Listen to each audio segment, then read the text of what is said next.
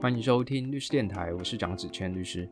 律师电台每个礼拜会带你探讨几个有意思的法律议题。那么这礼拜我们也很高兴可以跟我们的主持人魏军律师来跟大家分享这集的节目内容。Hello，大家好，我是韦俊律师。声音有点烧瞎，就是最近、啊最近过年也快过年，太操劳是不是？嗯，有可能。那这礼拜啊，我们跟大家讲两个有趣的新闻，法律新闻。第一个就是前几天高洪安的一审的审理中啊，共同被告有个绰号叫龚卫文的一个，他算也算他的助理嘛，嗯然后出来控诉说，在侦查中，检察官讯问他的过程中，有十六分钟的这个录音录影不见了。那我们跟大家分析说，这个在检察官问话的过程，到底要不要全程录音录影？那如果没有全程录音录影，那它的法律效果又是什么？哦，这是第一件事，这是以前我们学刑事诉讼法很常探讨的这个东西。那第二件事情是，呃，之前我们如果是老听众，应该有听过，就是我们有讨论过台北律师工会是吗？是台台北律师工会嘛？的会计啊，之前 A 走了工会差不多五五千多万，六千万了，六千万。嗯二审今天逆转改判，重判七年。那这个七年在业务侵占罪跟行使业务登载不实文书罪的这个案件中，到底算不算一个重判？我们跟大家分析一下。那你想先讲哪一个？我们先讲高虹安好了。嗯，高环他的那个案例事实是什么？呃，基本上就是说，因为共同被告里面，其实现在有人认罪，有人不认罪啦。那这个叫王玉文的助理，绰号龚卫文的助理呢，就是他属于不认罪的一群啦。那呃，包含说就是，其实高虹安在前一次开庭的时候，他的律师就曾经主张过关于这个呃所谓的录音的问题。那他们的律师是当时是主张要做勘验。那不过呢，当时的这个公诉检察官是回应说，如果认为证人就是可能是王玉文的这个证词的部分有问题的话呢，那其实应该是透过审判中的交互诘问来做处理，而不是去透过所谓的勘验的方式来做证明。那这个当然是法庭上的攻防啦。那呃，其实就是昨天啦，昨天的呃下午的样子，就是王玉文开庭的时候呢，那他就呃算是这个路线上啦，我们不能说口径哦，路线上跟高虹安比较一致，就是他也去争议关于那个消失的呃录音的问题。那我们从目前的新闻上看起来，检方应该是没有否认说有中断录音的状况，但是呃，检方的这个说法是说，当时是要跟律师跟辩护人讨论法律见解，所以暂停录音。对讨论法律见解，所以暂停录音。对，大致的事实就是这样。我先问一个问题：你在开侦查庭的时候，有没有检察官曾经也要跟你讨论法律见解，然后叫法庭叫那个书记官还是那个通译先把法庭的录音关掉的状况发生过？其实有啊，有对不对？嗯，其实有啊。那那个案子，检察官私底下说的话，是不是属于不能再被录到音的话？基本上就是了，其实就是对基本上对就是啦，对就是检察官可能嗯公开他的新政，或者是说他要做一些被录录到音会不好的事情，我觉得也不得也不见得说被录到音会让他很麻烦的事情。对啦，因为等于是说，呃，我们都知道检察官他基本上他属于公务员嘛，他有一些所谓的客观性义务。哦，那呃，再就是我们也知道说，就是讯问的过程当中，就是都要什么保持什么什么那个温和啊，或者对恳切，恳切，对，那所以显然就是这个，我们从一般经验来说，我们没有对指特定检察官哈。嗯，那一般经验来说，会暂停录音，要么就是他，呃，可能语气上不是那么恳切啦，那更多的是说，他就是要表示一些他这个对案件的一些看法。看法嗯，你所谓看法就是，应该说现在有两个故事的版本，一个是公诉检察官的版本。这个你还记得高环这个案子吗？嗯他的公诉检察官就是当初侦查的检察官，你记得吗？好像是哦。是吧嗯，我不太我确定，们再回去确认嗯，就是侦查，通常侦查会有一组检察官，起诉后会有公诉检察官继续接着办嘛。对，但我印象中好像是他是直接继续办。嗯好，这是我们再回去确认。嗯但是我印象中就是有这个事情。嗯，那第二件事情就是说，现在有两个故事的版本嘛。第一个故事版本就是检察官那个版本，就是哦讨论法律见解。嗯呃，台北应该是台北地检署嘛。嗯还是新竹地检署？等一下，那如果是这样子的话，我记得是不同人啊。哦，不同人。嗯，我记得是不同人。就是当然在特定的案件当中，有时候我也碰过侦查检察官会特地，就是基本上算是公诉检察官请他一起来开庭的。对，但是我认我印象中，我昨天看到的新闻，公诉检察官跟侦查检察官应该不是同一个。OK，好，嗯那就是现在有两个故事版本，一个故事版本就是地检署的版本，地检署版本就是我要讨论法律见解，嗯那就是引发质疑啊，就是既然你不是因为机器坏掉所以没有录到十六分钟音，那你讨论法律见解到底讨论什么？嗯，那这是第一个故事版本嘛？嗯那检察官的说法就是说，告诉他法律要件的规定，嗯告诉他自白可以减刑。嗯那因为只要检察官这样说，他只是告诉你小以大义，法律规定、减刑的规定，让你如何获得缓刑。如果认罪，是不是我们可以考虑给缓刑，或者缓，嗯或是在法院给缓刑，或什么其他之类的、sort of。那这是检察官版本，这是合法的。嗯那另外一个可能有问题的版本，就是现在现在公卫文出来说的版本，就是哦，他在那十六分钟，检察官跟他说，反正就是要起诉你啊，上面就是已经已经决定了啊，看你要不要认啊，就是之类的版本。嗯我们不会员说你相信哪一个版本？嗯，我认为其实是同一件事啊。对，我认为是同一件事，事，但是大家认知不同。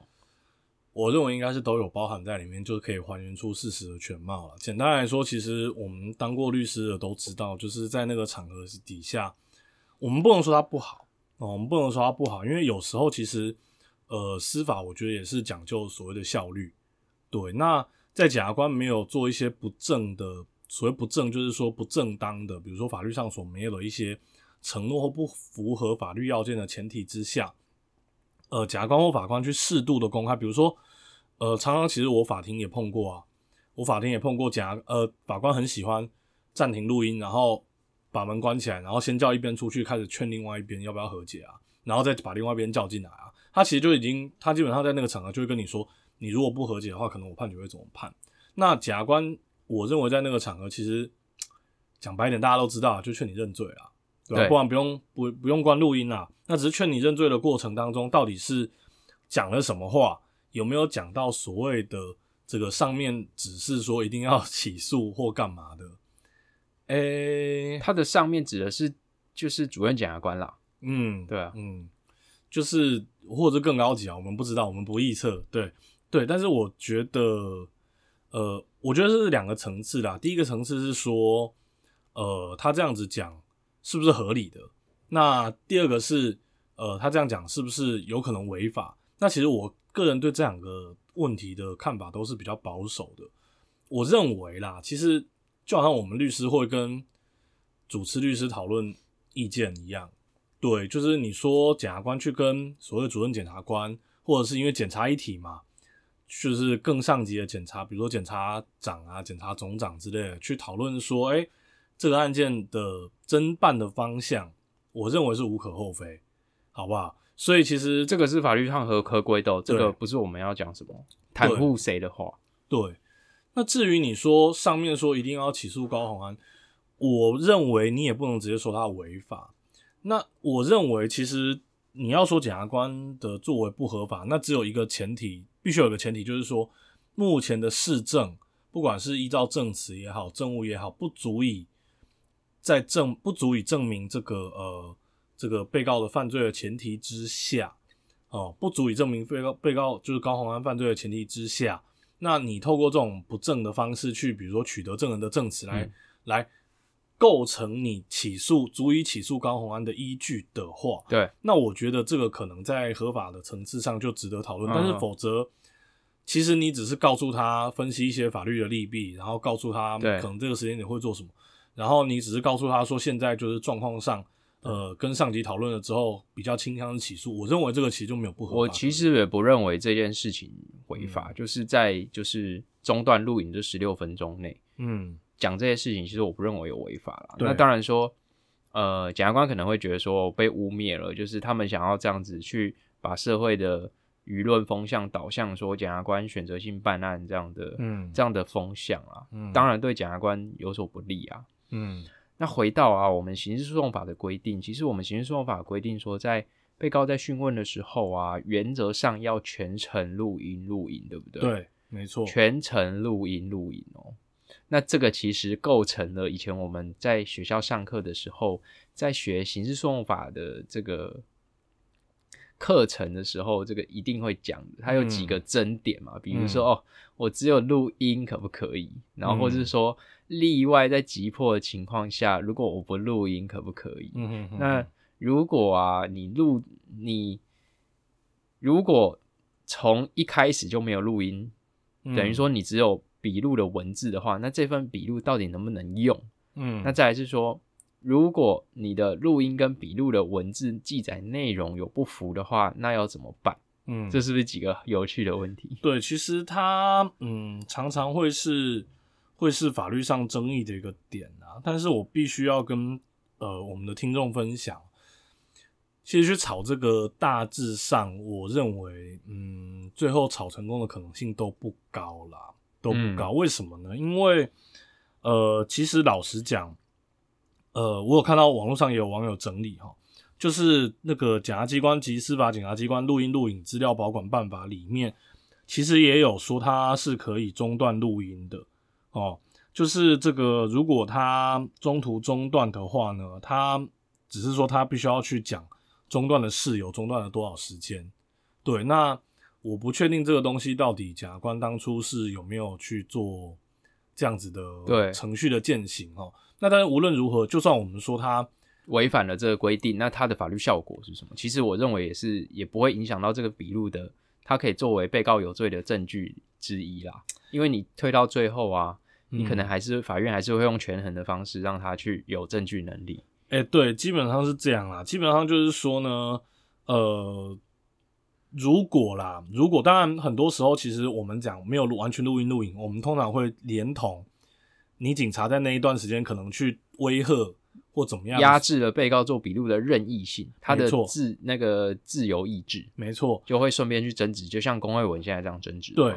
对，所以其实你要连同这个一起争执会比较有用啦。然后你如果没有连同这个一起争执的话，其实就像你刚才讲的，原则上对国家机关在这个证据的取得上是违背了法令没有错，但是往往在我们实务见解的操作底下，就会去适用所谓的权衡。那权衡出来的结果，往往都是可以用啊，往往都是说哦，我审酌了公共利益，审酌了怎么违法的程度啊，或干嘛的，然后人权保障啊？对对对对对，然后最后的结论就是说我还是要用这个证据，拍谁我还是要用，哎，对结论就是要要用。对，对，其实我们刚刚有提到说，这中间过程发生什么事，通常律师会一并的争执。那当然，律师有辩护人有他的版本啦，他的版本就说这段时间被检察官恐吓了嘛，嗯所以自白就没有任意性。我认为他们应该是这样去争执啦。嗯，那我回回过头来就是说，其实实务上会在争执那个笔录记载文字的这个争点，这个争议的点，其实通常有两种。这个之前我有研究过，一个就是你那一份录音录影消失了。嗯，检察官、检察机关提不出来，或者警察那边提不出来，嗯可能因为各种原因。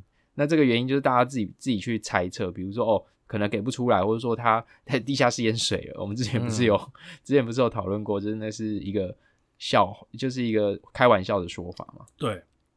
可能就是这一份录音录影从头到尾都没有办法提供出来，嗯那你这份笔录该何去何从？那第二个就是说，你笔录的那个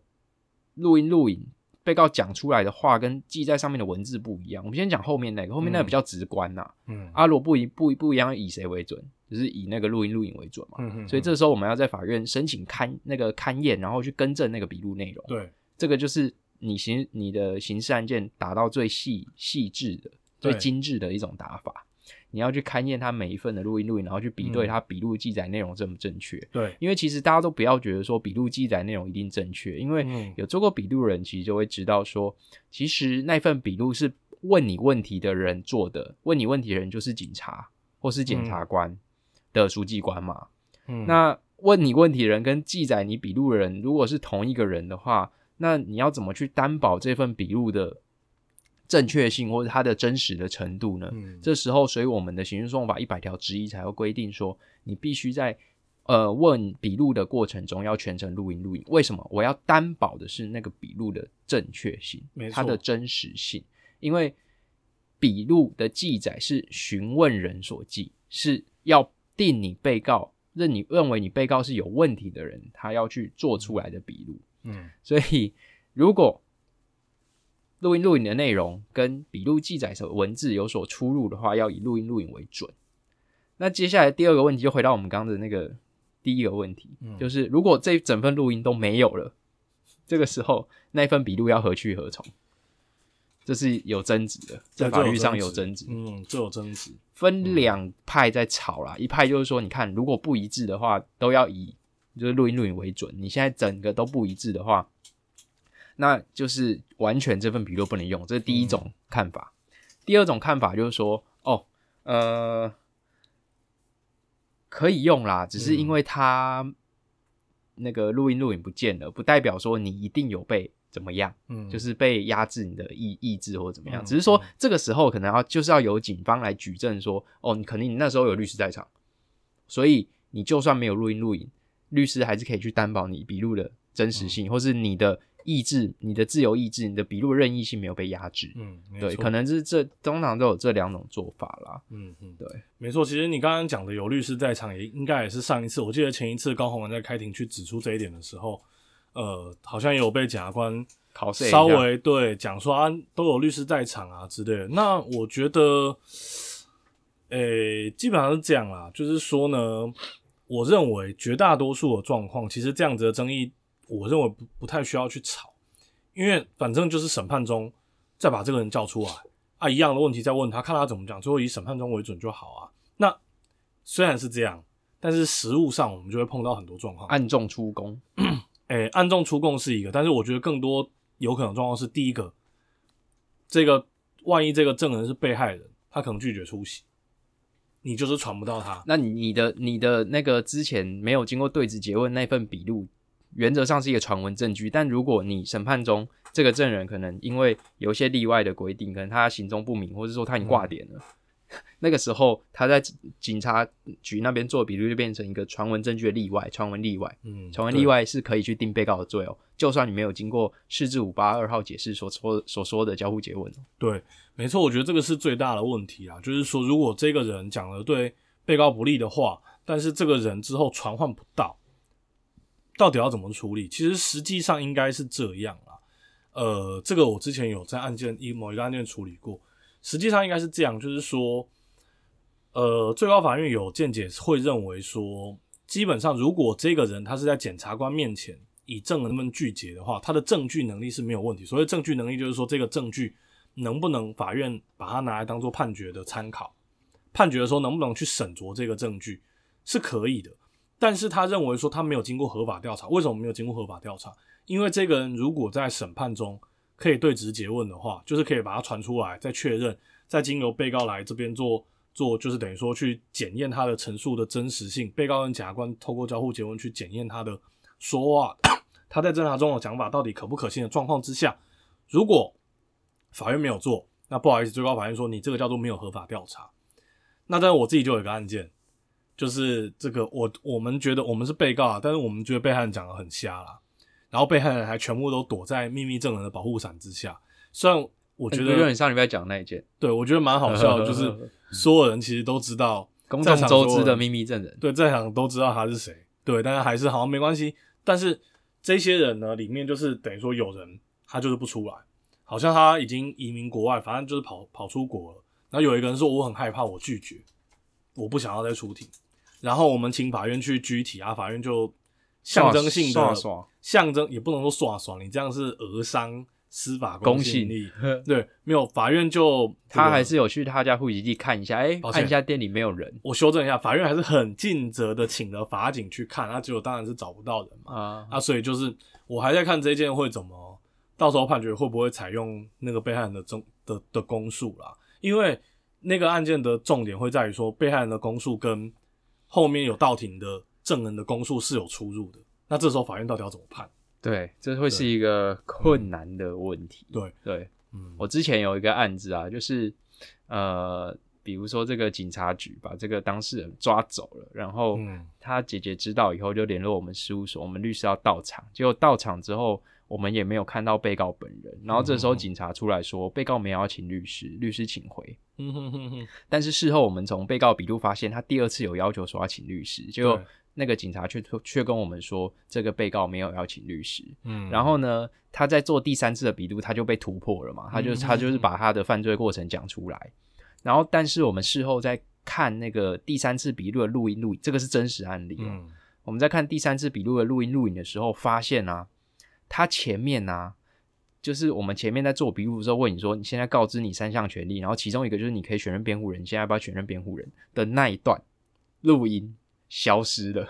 然后就接到比如说实质的问题，所以我们接就去争执说，我们的当事人其实那个时候要请律师，嗯。但是我的笔录却被打说没有，我现在要挑战你，挑战你的录音录影光碟是有缺漏的，嗯。所以我因为这样子，我主张我被告在做那份笔录的时候，因为我的辩护权被剥夺，所以我的、嗯我的这个笔录的内容并不具有任意性，就是嗯这个笔录不是出于我自由意志所陈述的，对，所以我们要去否认那个证据，这个笔录的公诉证据的证据能力。嗯我们那个时候是这样在主张，就还有是成功吗？哎、还还在还在那个努力中，哦对对对。但是这个已经起诉了，所以没有什么侦查秘密的问题、啊。我把把各自遮蔽了，基本上就不会有问题。嗯去识别化的方式跟大家分享，嗯哼哼，就是我们其实办酒还是会遇到千奇百怪，所以其实我们今天听众可以就是学到什么或得到什么。不要相信笔录的内容，嗯因为笔录的内容是警察打出来的，嗯或是地检署的书记官打出来通常不会有问题啊。但是你不可，你不能就是全部都相信他，你要保持一个怀疑的态度。嗯没错，尤其是当你自己的当事人被告跟你说我那时候不是这样讲的时候，嗯这个时候就很有问题。对，然后如果是你自己做笔录的话，当然就是你要好好确认笔录的内容，特别是在签名的时候，如果觉得这个记的不是你的意思，那一定要请求他更正。对对对对对嗯。所以这个就是我们后续要帮大家看说，这个中断的内容到底有没有嗯因为这个中断过程中所发生的事情，让龚卫文的这个讯问的笔录是没有任意性的，嗯哼哼，不是出于自由意志的。没错，我觉得他们应该主要只是在争执这件事情啦。对，对，所以这个会是我们后续帮大家 follow 的一个重点案件之一。嗯如果有后续消息，我们再跟大家分享。是，这是以上是我们第一个跟大家讨论的新闻。对，那么接下来我们第二个跟大家讨论新闻，其实是我们自己圈内的八卦。如果之前有听过我们的、嗯之前的 episode 的那个老听众，已经听过我们在干掉那个律师工会，就是说、嗯靠腰我缴的那个那个 会费全部都被 A 走了。对啊，然后就最气愤的是，现在那个会计被判刑了嘛？但是时任的那个李监事似乎完全没有任何的法律 责任。嗯，你先跟大家说，就是要麻烦你先跟大家分享说这个案例的事实到底是什么？诶、基本上就是说，这一位所谓的神鬼女会计，就是原本是在这个呃台北律师工会任职嘛。那她呢，就利用就是任职时间的机会哈、去这个呃，我看一下到底是看一下确认一下她的手法，就是简单来说，她就是呃有点类似那那个那个呃有好几种，就是以未入账、短存或是重复提领的方式清账，比如说一笔款项提两次，然后或者是该入账的没有入账，或者是短存，就比如说原本要存一百万，只存了九十，这样子就是，然后在这个结账的时候再去修改电脑系统里面的那个会计的分录，所以呢就会导致，就简单来说，账面上的余额跟实际存款余额接的余额接近或一致，然后再制作年报，然后把不时的事项登载在业务上的文书去提交给李监事。我觉得讲白一点啊，其实我认为，也许这某种程度上也是在帮当初的李监事，也许有一个开脱的，不能说开脱，就是呃，这个不需要负责任的一个理由。等一下，跳太快了，对，就是没关系，太快了，反正总而言之，但你受不了了。对我有点受不了。反正总而言之，就是他就是用透过这种方式去，呃，这个呃 A 走了大概是六七千万的这个公款啊。急就拍坦呢、嗯，那个会费也是律师辛苦的法律服务所攒出转出来的，就是赚出来的，嗯，就我们都戏称保护费了。保护费对，被 A 走了。嗯，那呃，一审原本是判四年啦，那他只这个赔偿了六百四十万。他 A 了六千万，赔了十分之一嘛。对，，换句话说还有五千多万，对，那个都是我们律师的血汗钱。嗯，对啊，虽然说可能会被拿去，就是 老实讲啊，其实也会花在一些可能不不见得直接跟美惠律师相关的事情上，但是就毕竟还是美惠律师的血汗钱啊。但是最后就这样被 A 走了，没有没有下文。那一审原本是判四年多，然后就是二审重判改判七年，而且还要没收不法所得五千多万去追征啦。嗯，就是因为已经缴回的部分，这个当然扣掉。除此之外，就是他 A 的总额的其他的部分，要透过所谓的追征，就是可能未来检察署会来再来做进一步的执行啊。只是当然你你讲的你讲的很那个诶、你讲的很很很很地检署的声明稿会出现，就是呃我们本署一定会尽力的去追弃他的那个犯罪所得。那法院既然已经判决这个追征他的犯罪所得，我们要尽力去查他名下的财产，然后去追征他的这些嗯财产。但是很抱歉，他没有钱啦，嗯，他名下的财产一定是零的啦，不然嗯早就被被追征走，或是被被被那个扣押裁定把他扣走。嗯。唉，我觉得是这样啦，就是第一个，呃，我们必须说哦，就是呃，老实讲，他的这个呃行使业务登载不实跟这个呃业务侵占，其实老实讲，我觉得被判到七年是蛮重。嗯，这个要老实跟大家报告，因为业务侵占，我记得我们之前有看过啊，是六个月以上五年以下有期徒刑嘛。。对，那他竟然就是超越了法律，那他是如何超越了法律？一定是有其他的原因嘛，对不对？对因为对业务侵占最终是判五年，你二审从一年的，诶、从一审的四年，从然后被到二审被改判七年，这中间到底发生什么事情？这我们自己的推测，因为我们还没看到判决书嘛。嗯，你刚刚说他除了业务侵占罪，他同时犯了一个什么？呃，行使业务登载不实的文书，嗯哼，行使业务登载不实的文书。嗯呃，如果他是如果啦，认为女会计一个行为去违反了业务侵占罪跟行使业务登载不实文书罪的话，这个时候只能从一重去处处理，对不对？就是看你认为它是一个行为还是数个行为啦，如果是我先讲，如果是一嗯个行为，有办法判到七年吗？应该是没办法啦。嗯所以他是被认定成数个行为。对，对，没错。你觉得这是一行为还是数行为？而且我认为，搞不好侵占跟行使，搞不好是被分别论了很多次罪，所以最后才会是七年这么重。我在猜啦，基于数个犯意去侵占这些东西，可能他用年度或者是什么之类的。没错，哦，或者是有可能他每一年的那个业行使业务登载不实文书，对，他是用每年去区分，因为他是用你刚刚说这种每年要给李监事去审核。对，因为行使那个业务登载不实的文书，其实也是三年以下，所以我觉得蛮轻的。一个是六个月以上五年以下，一个是三年以下，所以唯一的解释应该就是很多条并起来之后变成七年。怎么说呢？如果如果你是一个很抽象的个抽象的在讨论这件事情，我会说他可能是基于一个翻译啊。嗯你是这段时间你是基于一个业务侵占的翻译去侵占这些钱吗？嗯，但但是就是当你的恶性就是那个比较大的时候，或是你弄到法律人的时候，通常一行为就会变数行为。这样讲真的是，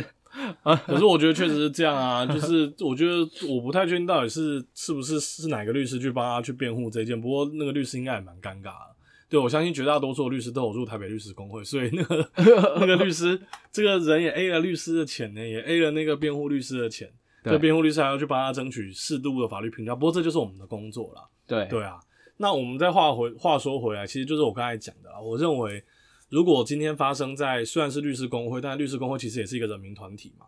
它我们用公司来类比的话，其实就是公司的理监事，呃，应该说公司的董事跟监察人，如果发生了会计盗用公款的状况之下，公司的董事跟监察要不要负责？其实我认为是要了，我认为当然是要，但是这个当然是前一次我们律师工会在改选的时候的的竞选的主轴就是分两站在两派在论战。对，其实之前律师工会的选举有点类似公司派跟市场派。对，公司派就是讲讲白一点，就是保保皇派，保皇派，诶、就是持续在治理工会的那一派。保皇派啊！那市场派就是主张说我要新人进来去查这件事情。啊啊那当然，最后的结果就是这个公司派以绝对优势的人力的碾压选票碾压了市场派，就是所有的里间是清一色，对，就是市场派连一席都上不了。我认为是蛮，真的是蛮厉害的啦，蛮厉害的。对。那但是话又说回来啊，我认为这一件其实我看哈，因为新闻是写说，呃，他从二零一三年，然后一直 A A A A 到二零二零年，里监事改选的时候，才有里监事去查账发现这件事情。既然查账能够发现，我认为你原本的里监事就不能完全去脱免说，哎，那是他他弄了，然后所以我都不知道啊，所以我不用负责任。我认为这个是有点扯啦，就是该追究的责任还是要追究啊。当然，公司派在前一次的律师工会的选举说没有啊，我们也是要追究啦。对啦，他只是说我们已经对他提起民事诉讼了。对，没有啦，我们就是要改革制度啦。啊，讲白一点就是不好意思哦，就是各位这个。我我认为啦，但是我认为是一个适当合理的评论，就是说，我认为该负的责任其实还是要经过调查。OK OK，嗯，其实基本上我们会会再帮大家后续追踪那个没收的范围啊。嗯嗯嗯，好了，我今天登高一呼啊，大师兄，你出来选那个台北律师工会的那个理事的时候，我赐你一票。不是啦，但是你要选上，你就要加入公司派。你要加入公司派，你又说你要查公司派，这个有可能就是有点现实上的困难。哦，对啊，理想很丰满哦，现实很骨感。我觉得现实就是这样。对啊，只是说我认为应该还是要外部去外部的调查机构去查好查这件事情啦，去厘清责任啊。好啊，那就是我们跟大家讲说，这个会计虽然它恶性很重大，但是你用诉行为去判，我们最后还是帮大家看一下判决啦。那原则上，我认为业务侵占真的是基于一个翻译啊。那如果你说那个行使业务登载不实文书罪的话，你继续诉翻译似乎可以理解。那等判决出来，我们再帮大家追踪。没错。然后如果律师工会针对这件事情有进一步的公司派跟市场派的对决或怎么样的话，我们也会帮大家会去追踪。对，我们也在帮大家追踪。那今天就是讨论两个法律的新闻。嗯。那我们再跟大家就是小道消息一下，就是因为我们事务所要征律师了。那如果你有兴趣的话，或是你有兴趣可以想要加入我们事务所，成为我们的那个大家庭的一份子的话，也欢迎你去一零四投履历，我们都是公开的。嗯，那我们会入选那个市场上的人中吕布、马中赤兔，希望你可以一起加入我们，一起奋斗这样子。对，如果有兴趣的话，扩张了。嗯。有兴趣的话，欢迎来跟我们并肩作战。对对对，然后我们这这这是我们自己的工商啊。那律师现在很高兴这礼拜跟大家分享两个这个法律新闻。那我们就下礼拜见喽。OK，律师电台做法律动态跟你说明白，下礼拜见，拜拜，拜拜。